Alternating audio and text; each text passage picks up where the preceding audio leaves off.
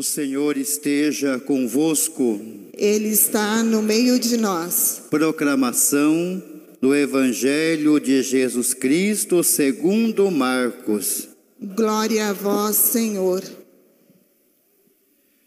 Naquele tempo, os fariseus e alguns mestres da lei vieram de Jerusalém e se reuniram em torno de Jesus. Eles viam que alguns dos seus discípulos comiam o pão com as mãos impuras, isto é, sem tê-las lavado. Com efeito, os fariseus e todos os judeus só comem depois de lavar bem as mãos, seguindo a tradição recebida dos antigos. Ao voltar da praça, eles não comem sem tomar banho e seguem muitos outros costumes que receberam por tradição. A maneira certa de lavar copos, jarras e vasilhas de cobre. Os fariseus e os mestres da lei perguntaram então a Jesus: Por que os teus discípulos não seguem a tradição dos antigos, mas comem o pão sem lavar as mãos? Jesus respondeu: Bem profetizou Isaías a vosso respeito, hipócritas, como está escrito: Este povo me honra com os lábios, mas o seu coração está longe de mim. De nada adianta o culto que me prestam, pois as doutrinas que ensinam são preceitos humanos. Vós abandonais o mandamento de Deus para seguir a tradição dos homens. Em seguida, Jesus chamou a multidão para perto de si e disse: Escutai todos e compreendei. O que torna impuro o homem não é o que entra nele vindo de fora, mas o que sai do seu interior.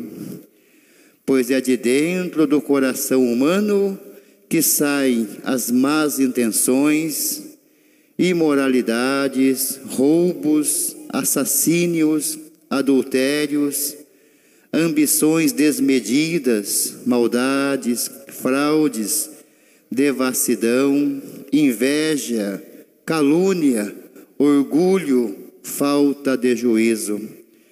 Todas estas coisas más saem de dentro, e são elas que tornam impuro o homem. Palavra da salvação. Glória a vós, Senhor. Queridos irmãos, queridas irmãs, cada liturgia da Santa Missa é uma revelação do amor de Deus por nós. Através da Sua palavra, que é viva e eficaz e nos transforma, através do pão eucarístico, que é nosso alimento, e Jesus se torna um conosco, nos dando forças para a missão.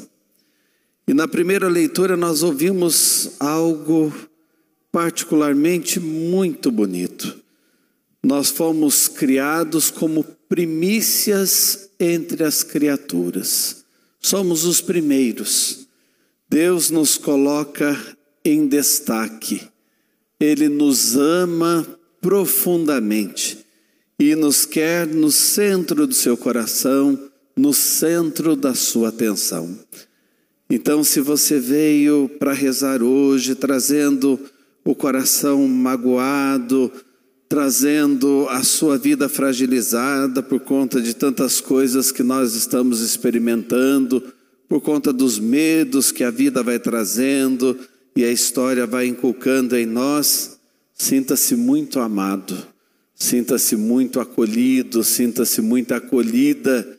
Você está no ápice da criação, em primeiro lugar, e Deus ama muito você. E é por isso que ele nos exorta, através de São Tiago, dizendo: não sejam meros ouvintes, então, da palavra, sejam praticantes. O que nós estamos ouvindo aqui, nós queremos levar para a vida.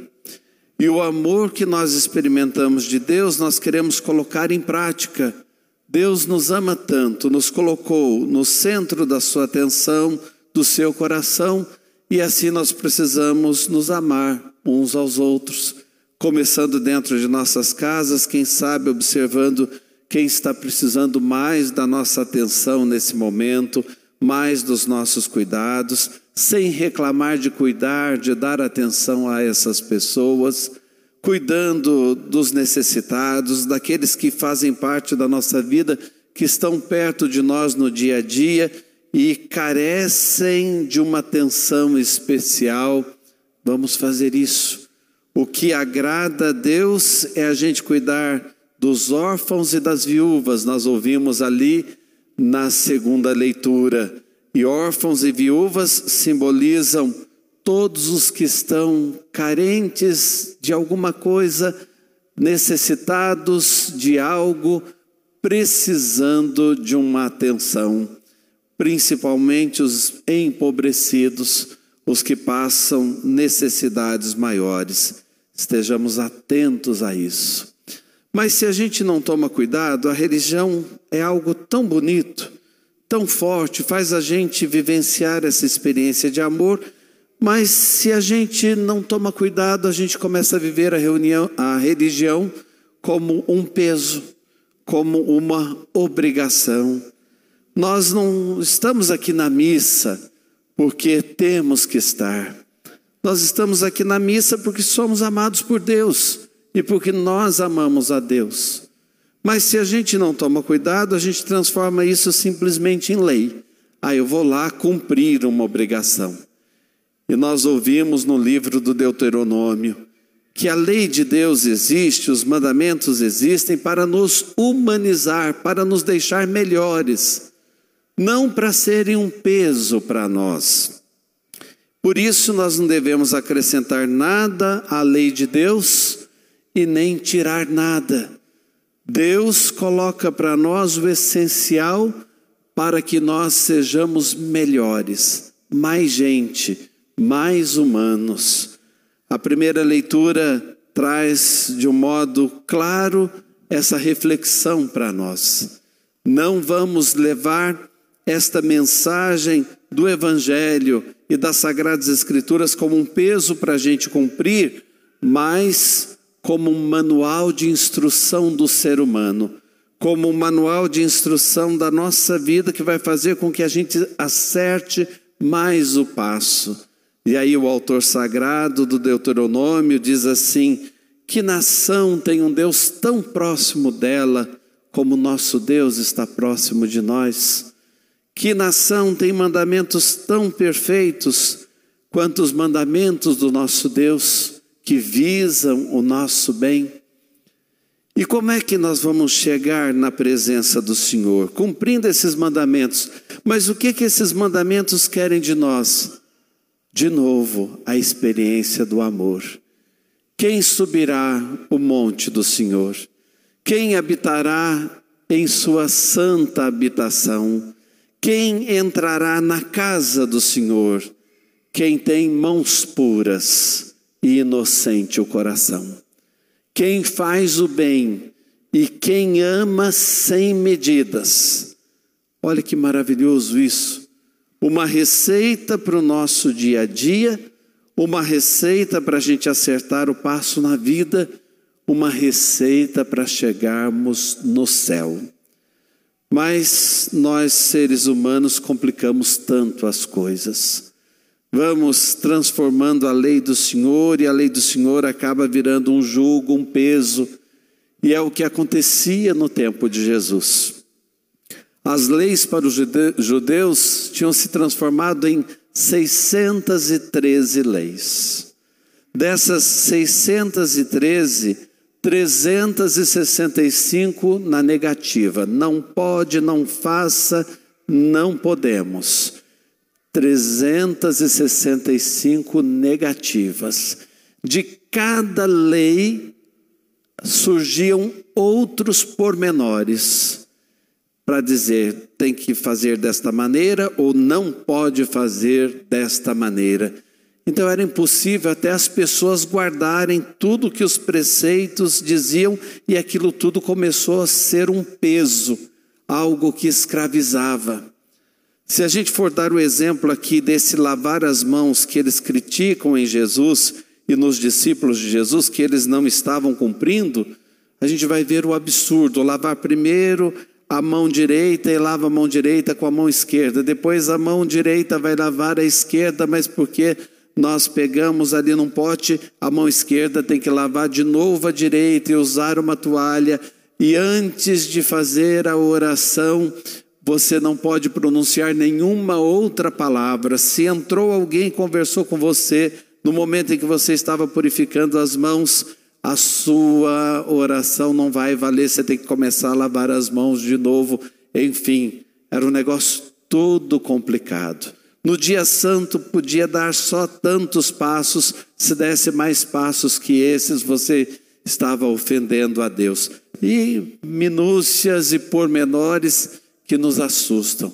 Jesus, vendo tudo aquilo, diz: Mas o que é isso? O que é que torna o homem impuro?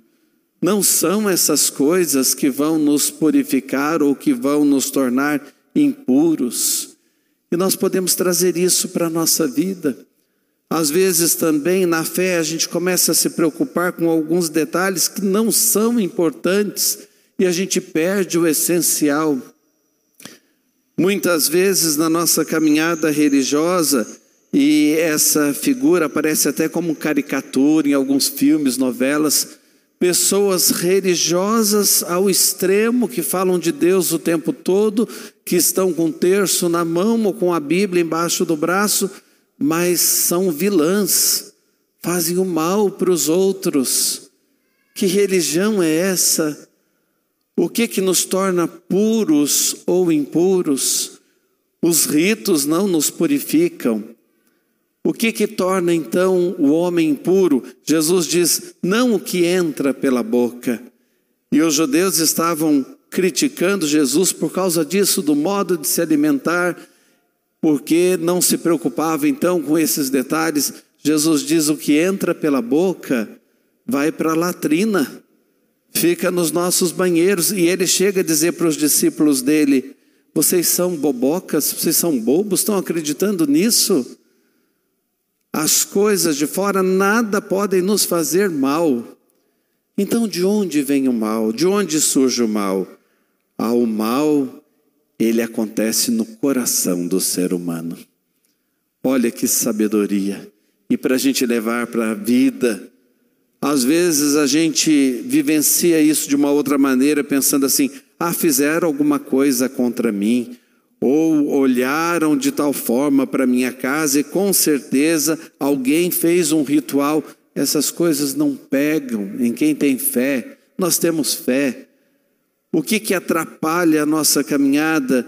O que que detona com o ser humano? O que que nos desumaniza? As coisas que nós engenhamos no coração. Mas como assim? A palavra de Deus, as sagradas escrituras, quando fala de coração, fala o que hoje nós entendemos por mente e por consciência. Para nós, o coração é a sede dos desejos, das emoções, dos sentimentos.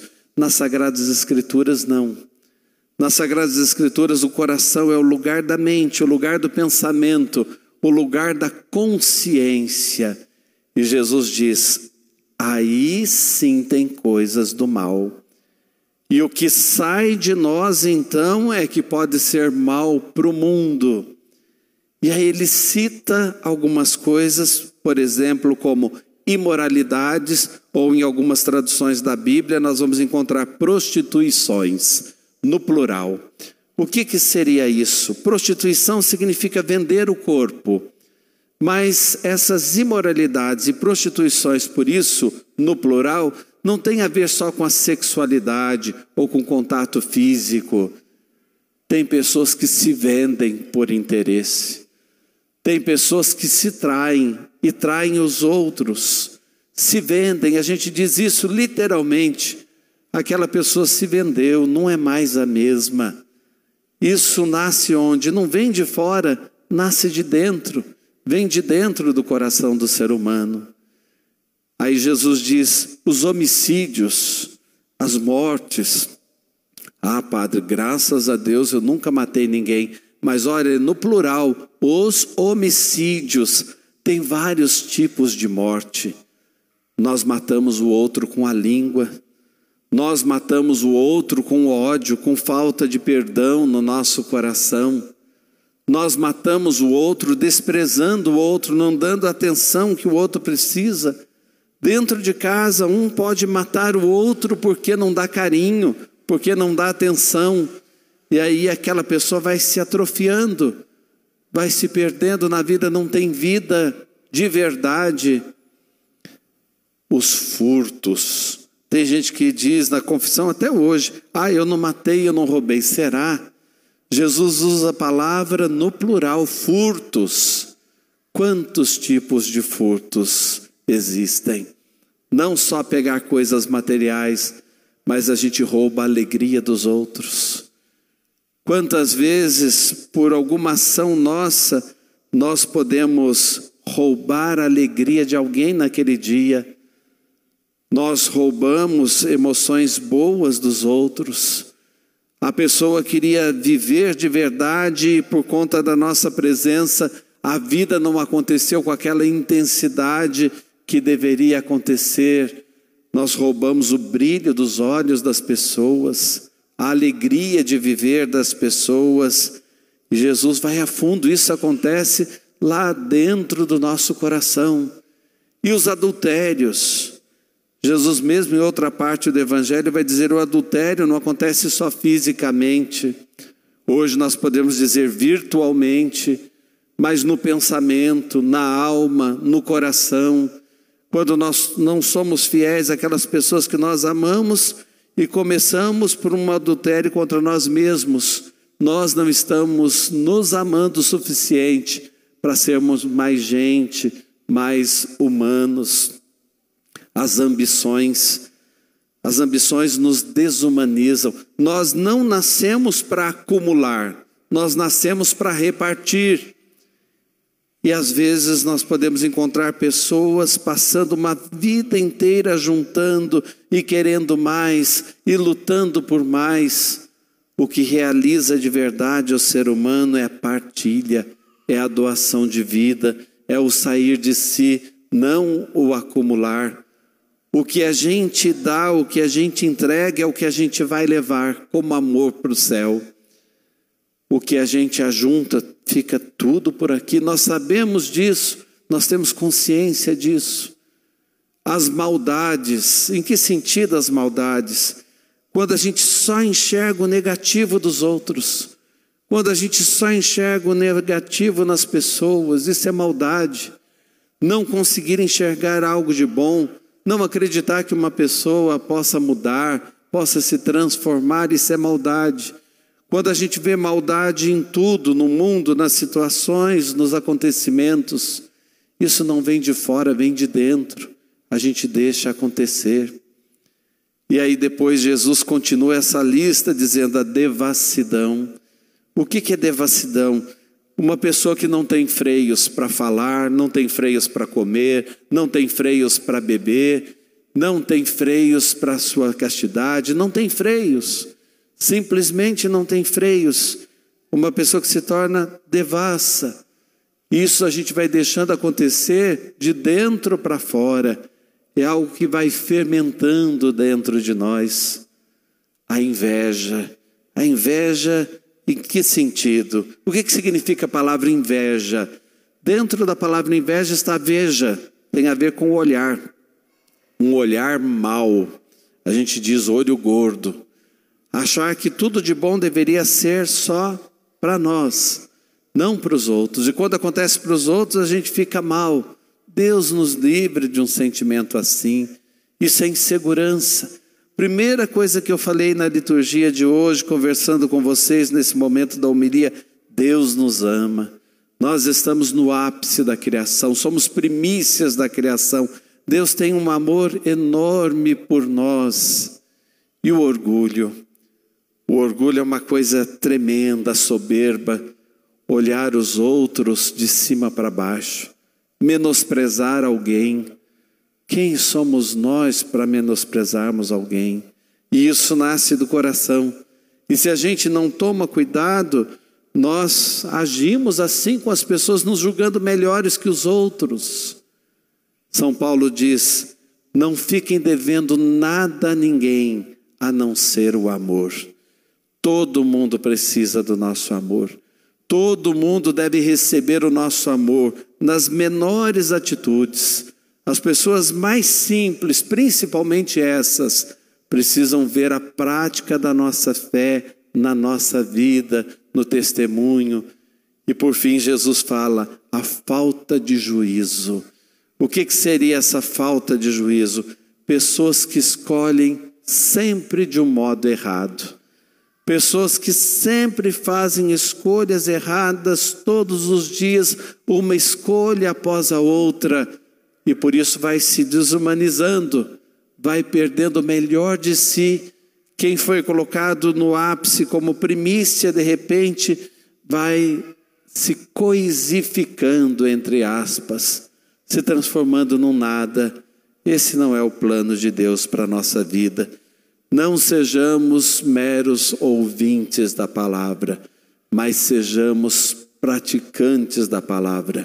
Que o amor seja visto através da nossa fé, pelo nosso testemunho cristão, no dia a dia, na história. Amém.